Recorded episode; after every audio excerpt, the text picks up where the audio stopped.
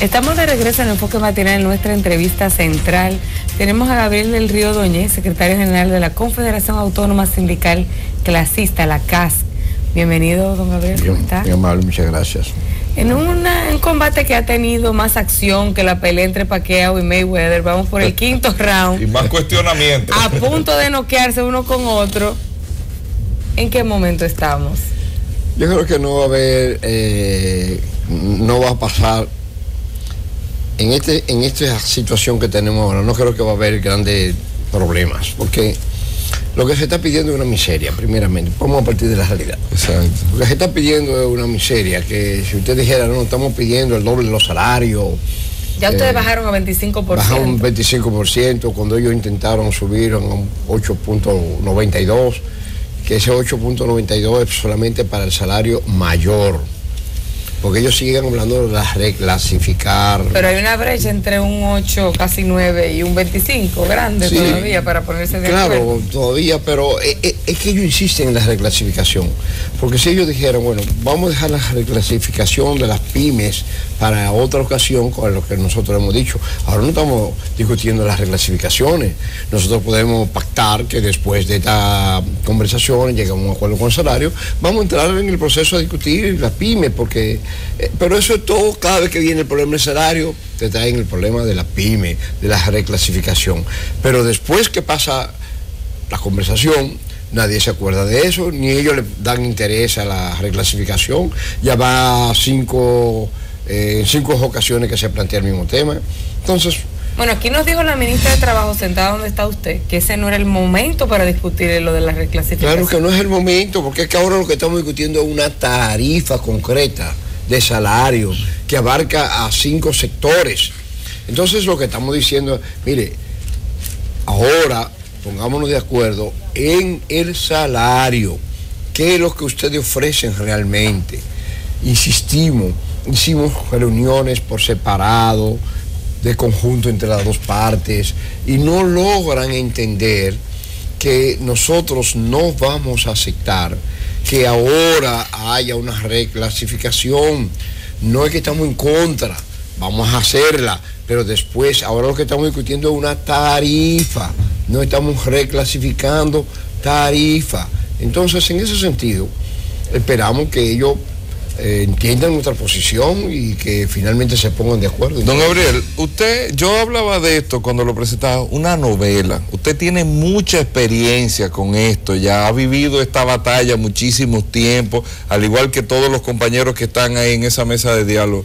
Estamos un 25 que no va a resolver nada, tampoco, absolutamente nada. Nada, nada. Y, el otro sector, el sector empleador, está en un 8 punto algo, un 9%. Están totalmente alejados uno con otro y estamos en mayo. En lo que están estas discusiones, vamos y viene, vamos y viene, aquí no se ha hecho ningún aumento todavía. O sea, ya hay que hablar, después que se logre esto, hay que hablar de un nuevo aumento porque se está yendo el año, se supone que todos los años hay que ir ajustando.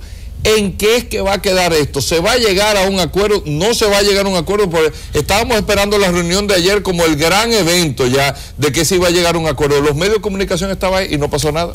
Bueno, nosotros creemos, todavía tenemos la esperanza de que el próximo miércoles 20 finalmente el sector empleador va a entender nuestra posición. Nosotros lo queremos, hemos hablado de que vamos a hacer actividades. ¿Y ha cambiado algo para que ellos lo entiendan? Bueno, por lo menos una cosa interesante. Después que nos juntamos entre las partes por separado y comenzamos, eh, ellos vieron nuestras posiciones, ellos se quedaron como más de 20 minutos, 25 minutos discutiendo entre ellos. Ayer. Ayer, después. Entonces es que ellos vienen, que no se pusieron de acuerdo entre ellos, entonces que vienen con la propuesta que se les dé una oportunidad más para que el próximo 20 ya esperamos traer una respuesta, porque ellos, como no se pusieron de acuerdo entre ellos... Necesitaban tiempo para una posición unificada. Sí, estaban discutiendo entre ellos, porque tuvimos una reunión por, entre las partes, de conjunto. Se reunieron ellos por separado, volvimos, nos juntamos, volvieron y se juntaron. O sea, fue traumático, si usted quiere, todas esas reuniones por separado, de conjunto. Y finalmente ellos nos da la esperanza de que con esa reunión que ellos no se ponen de acuerdo, tenían que hacer consultas a los superiores.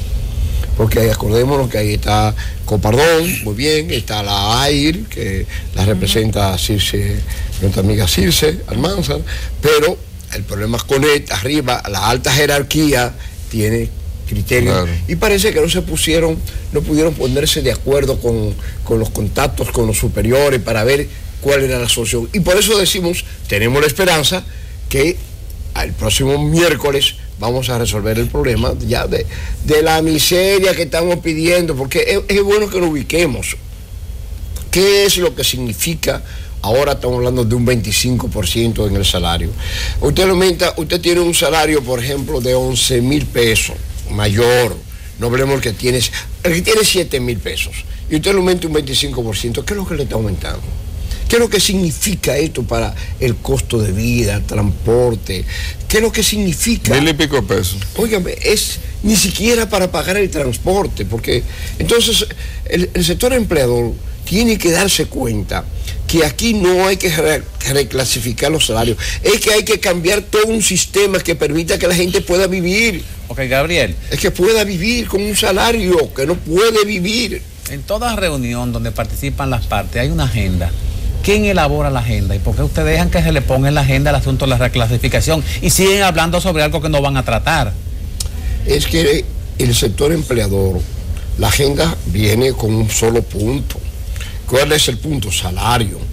La agenda es clara, pero el sector empleador siempre interviene diciendo nosotros queremos reclasificar. Ellos traen su agenda, que no es la agenda que está en el tapete. Estamos discutiendo salario, no estamos hablando de reclasificar las empresas.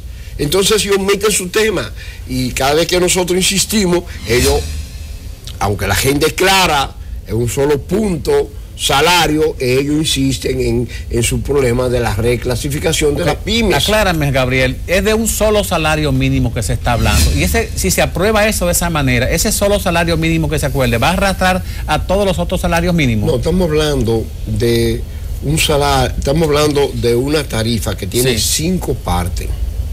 O sea, tiene la parte de las empresas que tienen en la, en la actualidad hasta 4 millones de 2 millones y de un millón para abajo. O sea, estamos hablando de esto. Estamos hablando también de lo que compete a los trabajadores agrícolas, de lo que compete, compete a los serenos. Entonces estamos hablando de cinco aspectos distintos dentro de una clasificación ya establecida. son de capital, usted dice. Sí, en base a capitales.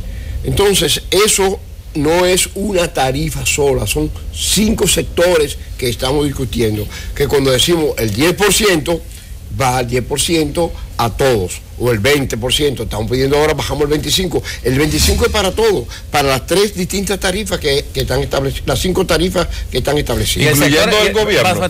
No, el sector no tiene que ver nada por ahora. Y el sector empleador ha manifestado en algún momento que si acepta ese aumento del sueldo lo saca de competencia a nivel de sus... No, ni lo saca de competencia, ni... Porque es verdad que nosotros tenemos problemas con las microempresas y las pequeñas empresas. Las estadísticas dicen que una cantidad de microempresas fallan, eh, quiebran, pero no por un problema de salario, un problema de gestión quiebran porque no hay una gestión en muchos de esos microempresarios y medianos empresarios que por coger un dinero a veces, muchas veces prestado, te, montan una pequeña empresa, una microempresa, sin tener las condiciones y las capacidades de gestión, de administración. bueno, entonces, la asesoría también. Se habla bueno, de, asesoría. de la carga fiscal, del tema de la seguridad social, que hay muchas cargas, incluso anticipos, que no los resisten. Que no resisten. Entonces, eh, ¿Qué pasa con la microempresa y, las medianas empresas, sobre todo la micro, que fracasan? por todos los problemas que hay de asesoramiento, el problema de administración, de gestión, de contabilidad, de los pagos de los anticipos. Bueno, cuando yo se meten en una pequeña empresa y ellos ni siquiera saben que hay que pagar una cantidad de anticipo, dónde lo van a sacar, entonces eh, fracasan. Entonces no es un problema de los salarios, no, es un problema de que la microempresa tenemos que revisar a fondo todo ese funcionamiento que no es un problema salarial, es más complejo. Cuando usted monta una empresa usted no puede pensar solamente voy a pagar salario, ¿no? Hay una complejidad Y la mayoría de esas microempresas ni siquiera están registradas, ni siquiera pagan anticipo, ni siquiera están dentro del marco de la ley porque son microempresas que arrancan eh, fuera de la ley, porque a ellos les conviene estar fuera de la ley, porque así no tienen que pagar seguridad social, no tienen que pagar eh, los anticipos, no tienen que pagar una serie de factores que se dan económicos y entonces están fuera de la ley. O sea, no están, no tienen RNC y no están reconocidas y entonces trabajan al margen de la ley. Nosotros decimos, bueno, en toda una reclasificación futura, uno de los requisitos es que sean reconocidas legalmente. Entonces ahí en ese proceso de la reclasificación es que ellos insisten y nosotros decimos no es el momento para reclasificar las empresas, la mediana, la micro, la pequeña. Ahora es salario. Señores, no alarguen más, se lo hemos dicho con mucha claridad cuando nos juntamos por separado. No le den más larga a esto. La población está, el momento político ahora no está para seguir hablando de un miserable salario. Resolvamos esto y podamos continuar hacia adelante como país, porque el país no, el país no resiste más todo este, este diálogo de eh, es como un show de mal gusto. Tenemos que hacer una pausa. Cuando regresemos vamos a hablar de las consecuencias de no llegar a un acuerdo en una sexta, séptima, octava ronda, porque ya ustedes han hablado incluso de hacer paros, manifestaciones. ¿Hacia dónde va la discusión? Vamos a hablar sobre eso después de la pausa. Venimos de nuevo.